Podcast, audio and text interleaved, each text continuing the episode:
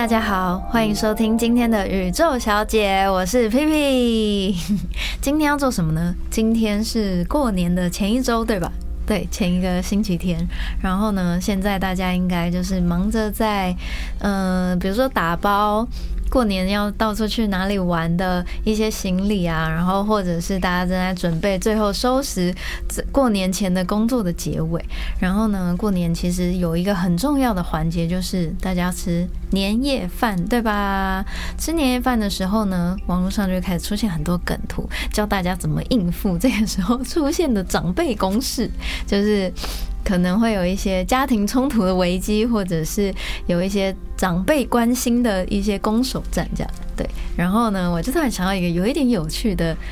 气话，就是 其实花精啊，它很能够帮助我们大家保护自己的情绪能量，然后保护不受到一些外界的那种名为关心，但是实际上是干扰的一些能量攻击。对，所以呢。今天这一集就是要来告诉大家，运用哪一些花精可以给自己一些保护防护，对，然后有了这些防护之后，去跟长辈相处，大家也可以更和乐融融。哇，好难念啊，和乐融融。好，第一支要分享的花精呢，就是胡桃。然后我给他的一个 slogan 就是保护自己，连接关不起来也要情绪无敌，这就是胡桃花精的一些作用。就是上次在我们在这一季的第三集里面曾经提到过保护自己界限、平衡内外的花精，那当时提了矢车菊这支花精嘛，然后矢车菊的花精其实主要是在处理。人际界限的模糊，所以你会不自觉的让别人一直踩踏你的界限，然后压缩到你自己内在的空间，压缩到不行的时候呢，所以你到最后你就会有点爆炸，又处在一种爆炸边缘，或者是你就会不断压缩自己，形成很强烈的内在的内耗，然后很强烈的跟人之间的嗯人际关系间交往的一种。脆弱感、不信任感，对，矢车菊花精。但是今天要讲到的胡桃呢，它也是很棒的防护网。不过它是一一张很棒的气场防护网。就是很多时候我们会被自己所处在的环境，或者是身边家人朋友的意见干扰，然后或者是嗯，大家可能有时候大家很想要。为你好，所以要给你一些提醒，然后给你一些建议，或者是你到了新的环境里面，比如说你刚搬家、刚换工作，可能需要有一些适应。那你还处在那个不适应的状态里面的时候，这时候就很需要稳固跟保护自己的气场，对吧？所以胡桃花精就可以帮助我们。在这种时候，稳固自己的想法，然后不受到他人的意见跟能量的影响干扰。然后我过去在使用这支花精的能量感受上，它是很稳定而且坚定的。就是当旁边有人对你的想法和选择指手画脚，或者是提出质疑，或者是想要干涉的时候，你也能够不被影响心情，然后。好好的回应，或者是甚至你不会觉得情绪上很受干扰，因为其实有时候外在的环境会蛮影响我们的情绪状态嘛，就是你会觉得不自在，或者是觉得很烦躁，或者是觉得很害怕、很紧张。这时候使用胡桃，其实你好像就在外面被能量场上面被包裹了一个防护网。那去到哪里，那些东西会。轻盈的被弹开，对。然后我觉得搭配矢车菊花精的时候呢，就是这两支花精加在一起，还有一个作用是，这时候你不仅能够保护自己，你也能够很有弹性的提出自己真正的想法。因为其实矢车菊花精它是一种内外平衡嘛，那你在。嗯，过去可能自己的界限很很受侵扰的时候，你就只会一直退，一直退，一直退。可是用矢车菊花精之后，你会渐渐的把自己的界限建立出来，然后渐渐的拿收复自己失去的土地。对，所以这个时候矢车菊搭配胡桃，就是你不仅能够保护自己，你也能够有弹性的提出你自己真正的想法给长辈知道，给亲朋好友知道。这样，对。那胡桃刚。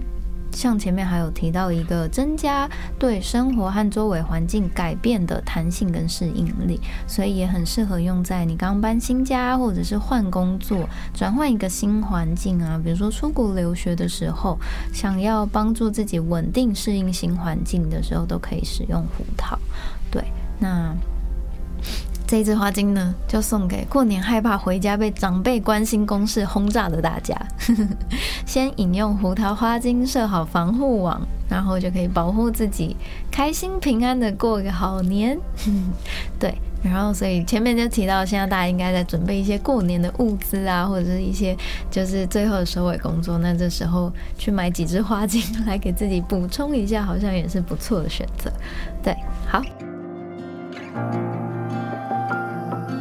第二支要提到的花精，这支花精呢是献给爱担心的家长们。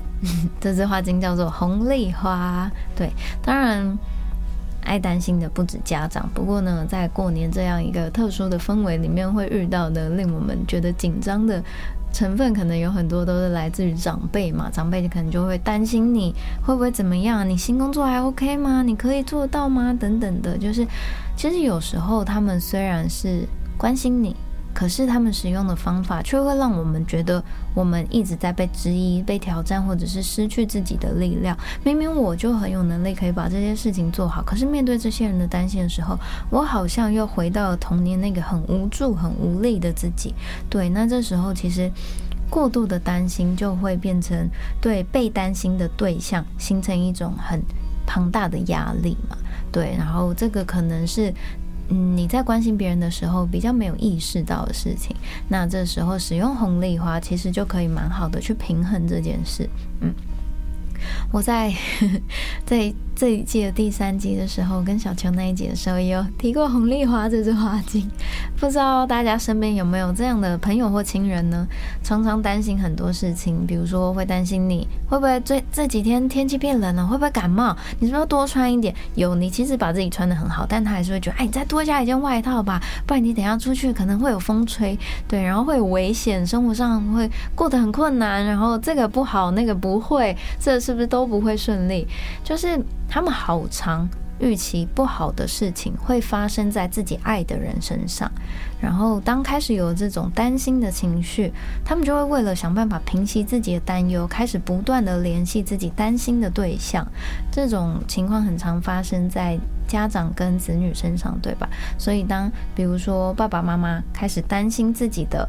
儿子女儿的时候呢，他们就会开始一直打给他，一直打给他。那当然，平常我们有自己的生活要过，可能就会觉得，好，我知道你关心我，然后我也回应你了。可是你一直不断不断做这件事情的时候，蛮影响到我的生活状态的。然后也会让我自己平常本来呢好好面对的事情，开始有了一些烦躁的情绪而表现不好，这些都是有可能的嘛？对，然后。像这样子不断担心的情况，可能也会衍生成为情绪上、行为上的控制。那红丽花就可以献给这样子总是为他人充满担忧的人们使用。对，因为其实说实在，你自己如果长期处于担心的状态，不只会让身边的亲人好友感受到压力，你自己的生活也会充满紧张啊。对，然后更重要的是，当我们过度担心一个人的时候。过度的担心一个人一件事情，等于是一直在把负面的能量和情绪投射到对方身上。然后，由于我们整个世界其实是能量组成的，所以你影响了能量，它就会显化我们。或过着什么样的生活？比如说，你一直投射你的担心给你的儿子，你就会觉得，哎，他是不是这件事情就会做不好啊？然后他不会照顾自己啊？然后我很担心他是不是什么事情会搞砸？你一直把这些负面情绪投射到他身上，其实他真的没有办法过得很好。对，那虽然担心呢，其实是一种关心跟善意，但是过度了，这边在讲的都是一种过度的情况。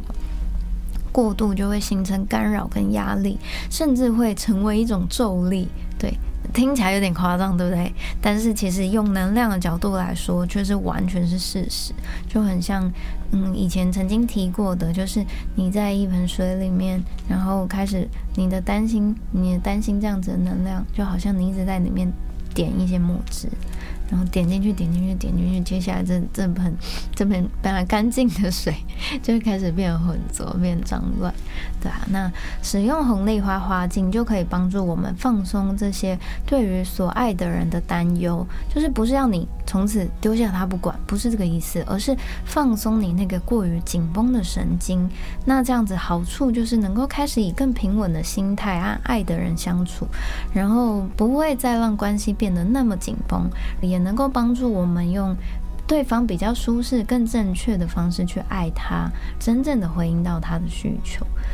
其实每一个人的生命都有各自需要的体验，就是你觉得他正在经验不好的事，也许是。这个人的灵魂跟生命，他此刻必须经历的东西，有了这样子的挑战，有了这样子的难关之后，他的经验值会大幅提升，更能够好好的面对往后他人生中需要的发生。对，这就是一种自我训练嘛。嗯，但是如果你永远都在帮别人承担，永远都在关心别人的生命发生中的事情，其实你也在剥夺了他学习的机会。对。那红丽花就可以帮助我们试着把别人的课题还给他们自己，把别人的事情相信他们可以好好的处理，把这份信任感还给对方。对我们对所爱之人的关心，如果能够用更为信任的方式，相信他们好好面对生命中的各种发生的话，那他们也能够。在生活中变得更愉快，然后不会感受到那么大的压力之余，就能够表现得更好。那这才会回归到我们最一开始希望他们好的那些初衷，不是吗？嗯，所以献给过度紧张、神经紧绷的家长们，红丽花花精。嗯，好。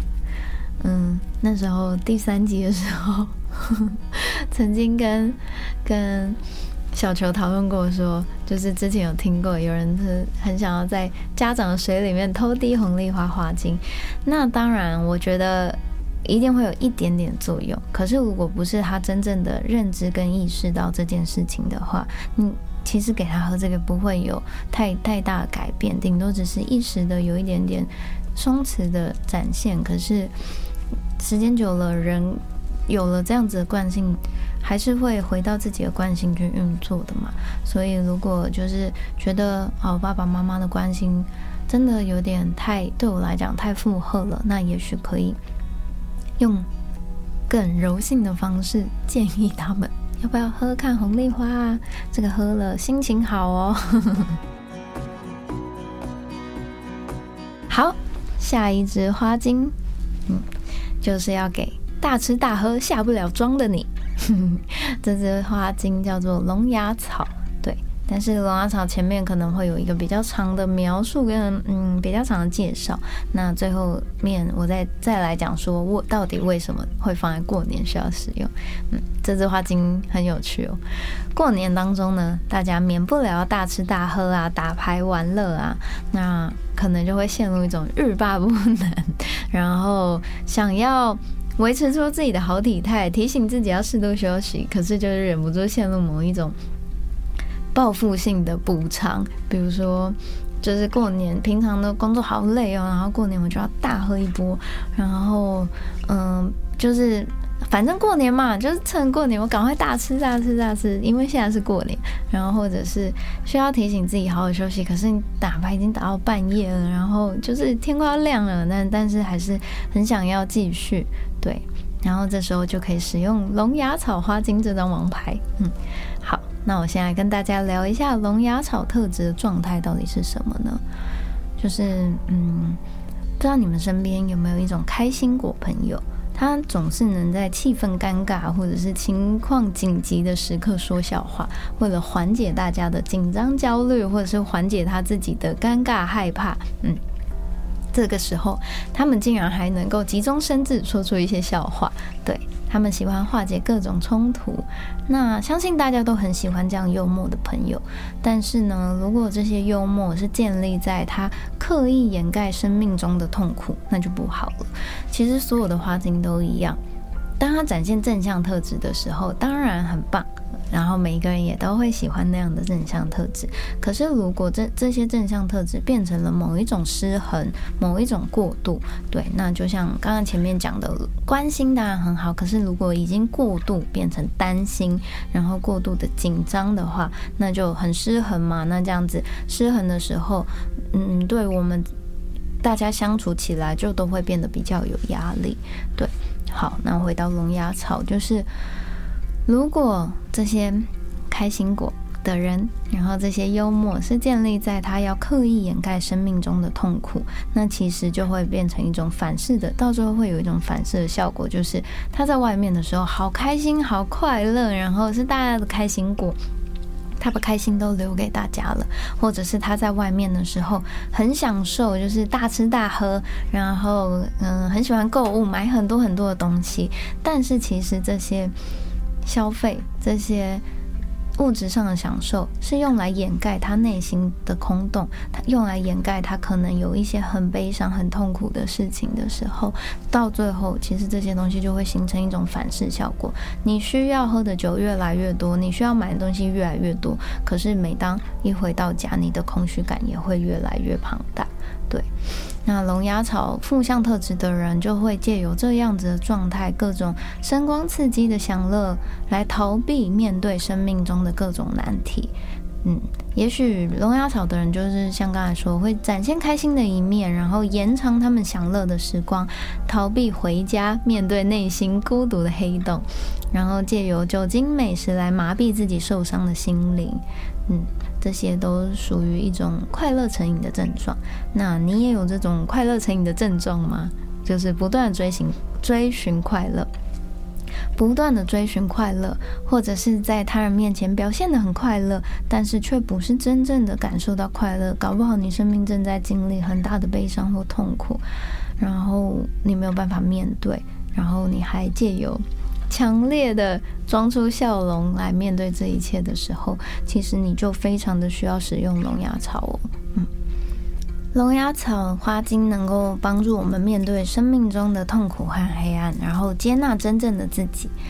当我们能够静下来面对自己真正的状态，其实就可以减少那种无限蔓延的孤寂感，或者是你把自己心中的那个黑洞想得很大很大很大，所以你一直在往外面寻找。可是其实真正的快乐有时候来自于你能够先好好的面对自己，然后抚慰自己受伤的心灵。你能够感受到真正的踏实的时候，你会感受到的是一种心灵方面的快乐跟平静，而不再需。要借由很多很多的物质享受来填补那个黑洞，嗯，对。然后用了龙牙草花精之后，其实也会带来一种真正的自由感，就是这个自由是来自于你很知道你自己处在什么样的状态，你不需要刻意的去追求快乐，你很知道在这个当下生命中发生的这些都是我必须要经历的。然后这些经历也能够让我感觉到踏实、快乐，对，那这就是一种在生命里面的自由嘛。需要使用龙牙草的朋友们，你可能已经很久很久没有去打开自己内心的房门，里面的悲伤和恐惧可能正在等着你疗愈。那当使用这支花精的时候，我会建议搭配圣心百合花精一起使用，因为。当有龙牙草负向特质出现的时候，代表其实这个黑洞，或者是为什么你想要把这些伤痕掩盖起来，可能这个伤痕是有一点大的，大到过往的你可能没有办法面对，所以你需要先把它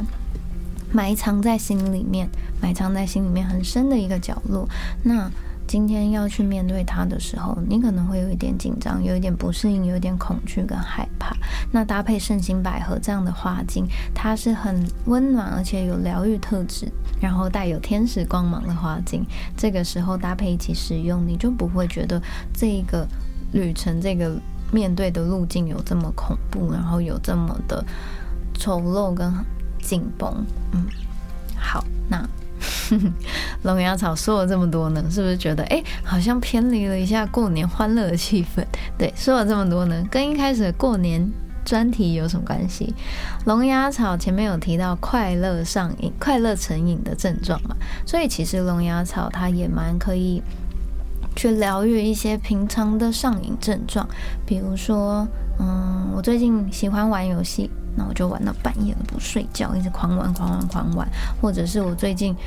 因为压力好大，然后每天回家都一定要喝酒我才睡得着，那就是每天回家都会。需要喝酒，这种已经有点成瘾的症状，都很适合使用龙牙草。对，所以如果过年大吃大喝、沉迷酒精或打牌，想休息却停不下来，你已经觉得不行，我不能再这样下去的时候，你就可以试着使用一些龙牙草花精来帮助自己回归到自己正常生活状态，回归到这样的平衡里面。嗯，是不是很重要？最后一支呢，就是过年的假期，总有要结束的时候吧。放哎，今年放几天？今年放，嗯，一二三四五六七七天。今年过年有七天，对。所以呢，平常我们没有一个这么长的假期，七天，你就会想说，反正我前面使劲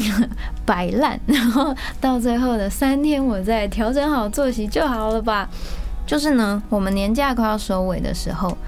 很多人一想到开始要上班了，都会产生一股抗拒，就会觉得美好的假期要结束，沉重的工作压力要来了。对，那这时候因为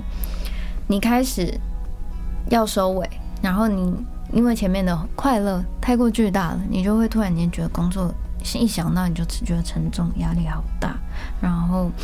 这股在心里沉重的压力就会开始产生了身体的疲倦感。然后在星期一的时候，你就会突然间觉得啊，好困啊！我今天好像身体不舒服，我没有办法去上学，我没有办法去工作了。对，这种